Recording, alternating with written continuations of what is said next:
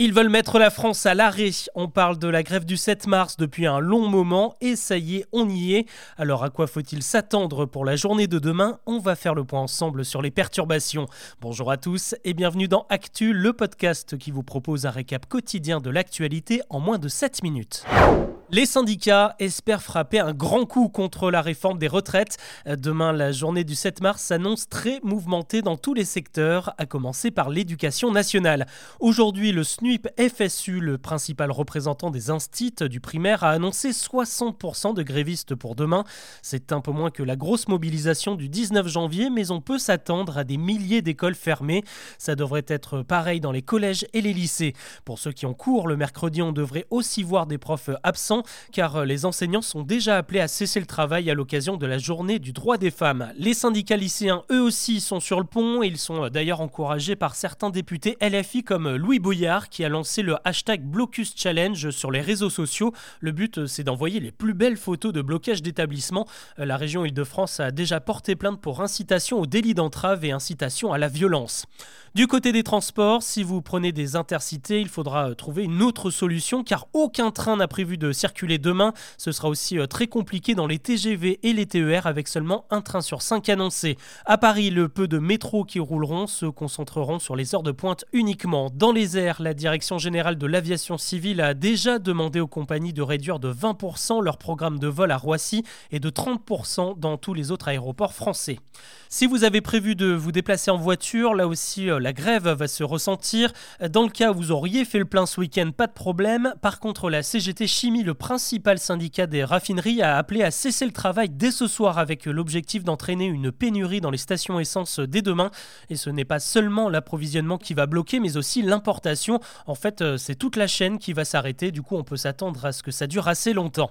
Autre secteur très impacté, le transport routier. Les chauffeurs de poids lourds ont démarré le mouvement hier soir. Et déjà ce matin, plusieurs opérations escargots et des blocages de route ont eu lieu comme à Rouen ou à Lesquin dans le nord où seuls les véhicules de secours pouvaient passer. Les salariés de l'énergie ont eux aussi commencé à agir pour euh, protester en particulier contre la fin de certains régimes spéciaux dans le projet de loi.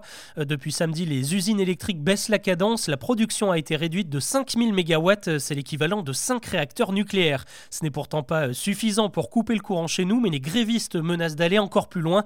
D'ailleurs, ils ont déjà arrêté d'alimenter des dizaines de radars automatiques sur les bords des routes.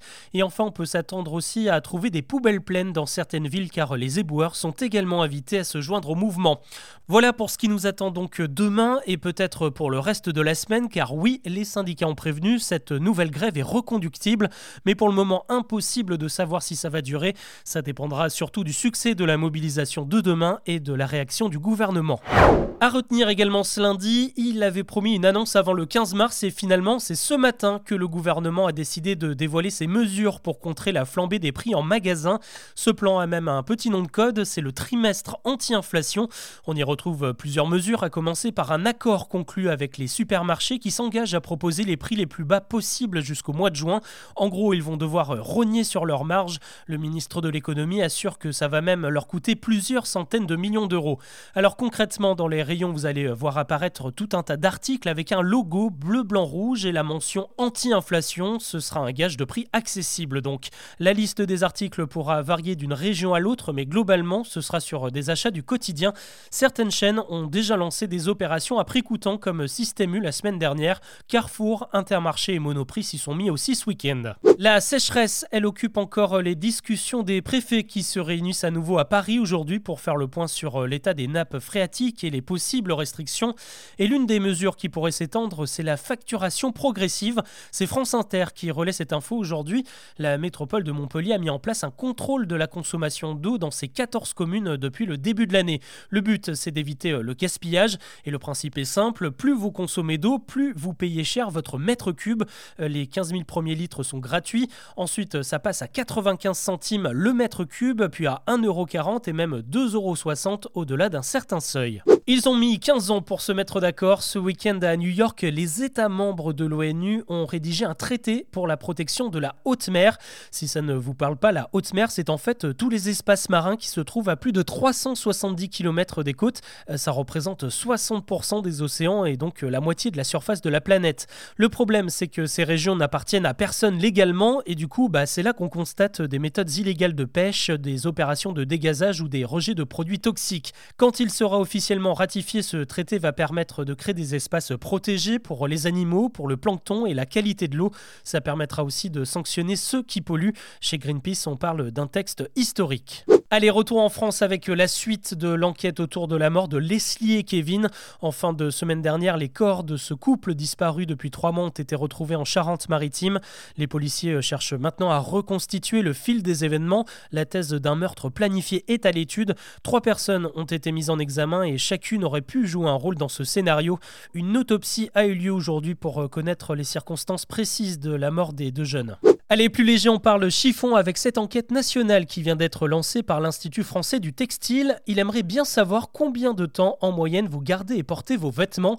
Est-ce que vous êtes du genre à y mettre le prix et à les porter pendant des années? Ou au contraire est-ce que vous faites tourner votre garde-robe avec des fringues qui s'usent assez vite?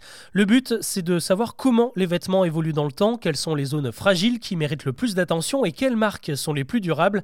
Les résultats compilés permettront d'affiner les critères d'un futur affichage environnemental en fait, euh, bientôt le prêt-à-porter devra comporter une évaluation sur l'impact de chaque vêtement sur la planète en prenant en compte sa conception mais aussi son utilisation.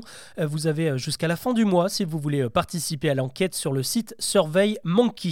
Eux aussi, ils veulent améliorer la planète. Plusieurs artistes comme Brian Eno, le producteur de U2 et de Coldplay, ont décidé de rajouter un nouveau membre à leur équipe technique, la Terre.